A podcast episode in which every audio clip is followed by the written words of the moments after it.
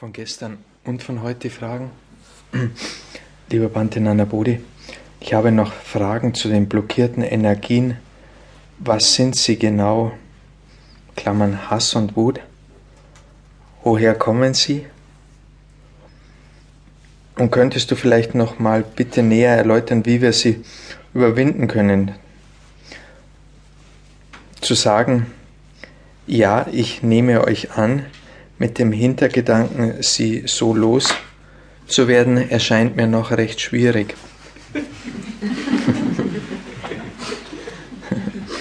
ja, das ist auch schwierig. Und es wird auch nicht funktionieren. Das ist eigentlich tatsächlich die Hauptschwierigkeit, nicht die Hauptschwierigkeit, eine, eine der Schwierigkeiten. Ich glaube, die Hauptschwierigkeit ist überhaupt, dass wir uns erinnern, dass, dass, dass wir was unternehmen. Wir vergessen es ganz einfach immer wieder. Das ist tatsächlich die Hauptschwierigkeit. Ja, dieser ganze Prozess besteht aus Schwierigkeiten.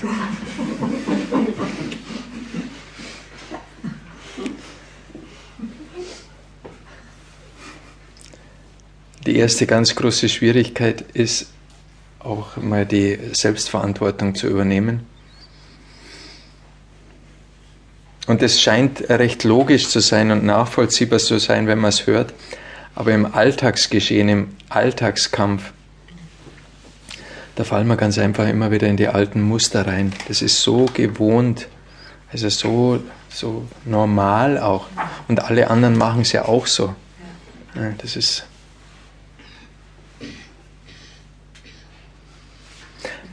Vielleicht ganz, ganz kurz, äh, für diejenigen, die das noch nicht gehört haben, diese normalen Muster, das ist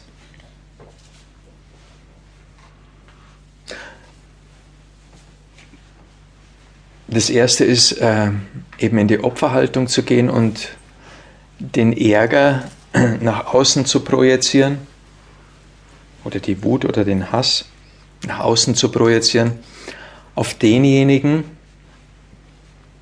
oder auf diejenigen oder auf die Situation, die scheinbar dafür verantwortlich ist, dass ich jetzt Ärger empfinde.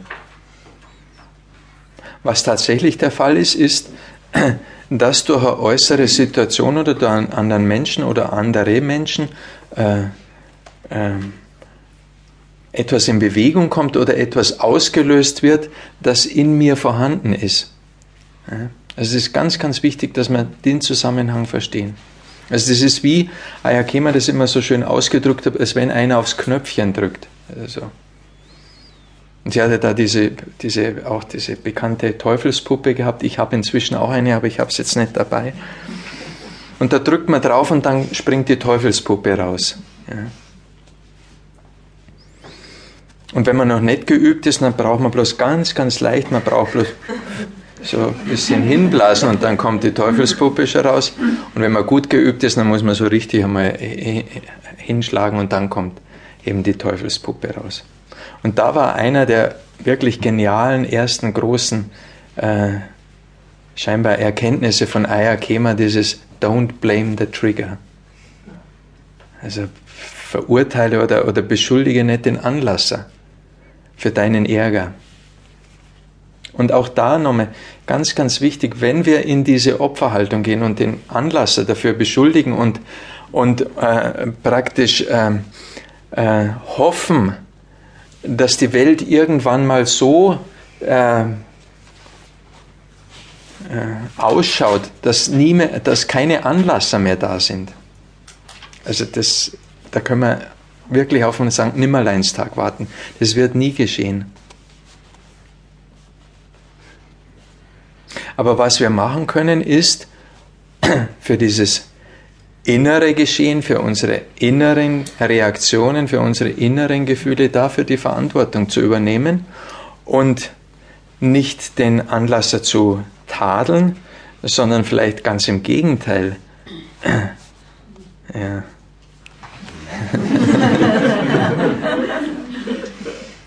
Ihm dafür zu danken ist vielleicht zu viel verlangt, aber zumindest zu erkennen, was passiert. Aber letztendlich ist es eigentlich, also wenn man tief eindringt und, und das Ganze verstanden hat, um was es geht, kann man da dankbar sein, denn dieser Anlasser hilft uns dabei, an unsere blockierten Energien ranzukommen und nur indem wir da rankommen, können wir auch den Läuterungsprozess machen.